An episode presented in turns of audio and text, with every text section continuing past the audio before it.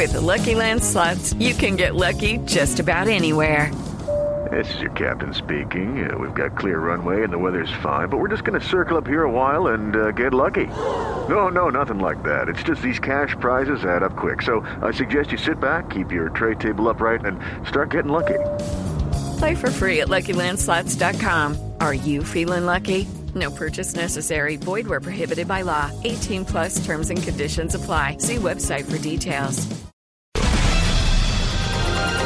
9 de la noche, 31 minutos. Momento de las noticias aquí en Blue Radio. El gobierno colombiano reforzó la seguridad en 47 pasos ilegales en la frontera con Venezuela. Esto con el fin de evitar el contrabando y el narcotráfico. Diego Monroy. La canciller María Ángela Holguín reveló que con el apoyo de las fuerzas militares y de policía se reforzó la seguridad de 47 pasos ilegales en la frontera colombo-venezolana, por donde al parecer pasa el narcotráfico y el contrabando al vecino país. Esa operación ya se inició, ya está eh, en el, comandante general de las Fuerzas Armadas en, en, esa operación de ese bloqueo de los 47 pasos, porque estamos convencidos que es ahí por donde pasa el narcotráfico, por donde pasa todo el contrabando y donde está el crimen organizado. La canciller reveló que el próximo lunes se conocerá la fecha en la que se convocará la reunión extraordinaria de cancilleres de la OEA. Diego Fernando Monroy, Blue Radio.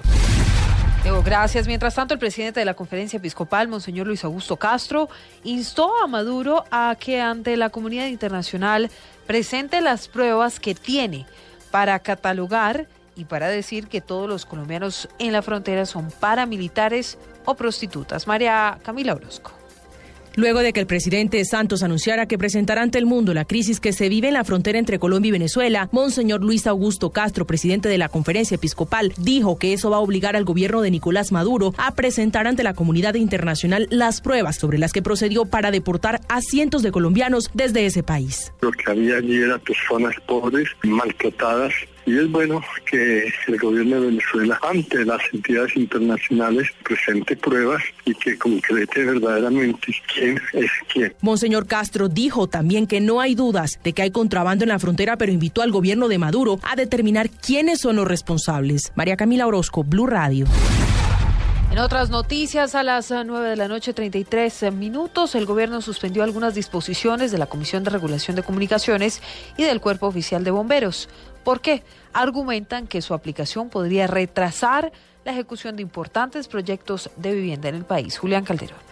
El Ministerio de Vivienda suspendió la aplicación de una norma recientemente expedida por la Comisión de Regulación de Comunicaciones, según la cual los constructores deberán dejar un espacio en redes internas de las viviendas para la instalación de las redes de comunicaciones adicionales y de acuerdo con las preferencias de quien compra el inmueble. También se suspenden requerimientos hechos por los cuerpos oficiales de bomberos. El objetivo, de acuerdo con el ministro Luis Felipe Nao, es no ponerle trabas al crecimiento de la construcción. El tema de retail, que era unos requisitos que se le estaban poniendo en materia de vivienda por la Comisión de Regulación de comunicaciones que impactaban negativamente la vivienda, generaban sobrecostos de 2 millones y medio se suspende y un tema de reglamentación de bomberos que estaban cobrando, no tenían eh, tarifas preestablecidas, que se estaban demorando en poder certificar las viviendas y había riesgos de corrupción. Estas decisiones hacen parte del plan Mi Casa Ya, que hasta el momento ha impulsado en 17% las ventas y hasta en 32% los lanzamientos en construcción de vivienda en todo el país. Julián Calderón, Blue Radio. Julián, gracias. Son 9.34. Rápidamente dos noticias. A esta hora, bomberos de Cundinamarca monitorean una difícil situación en el municipio de Vergara, en Cundinamarca, por cuenta de un incendio. El fuego continúa activo y se encuentra bajo observación debido al difícil terreno.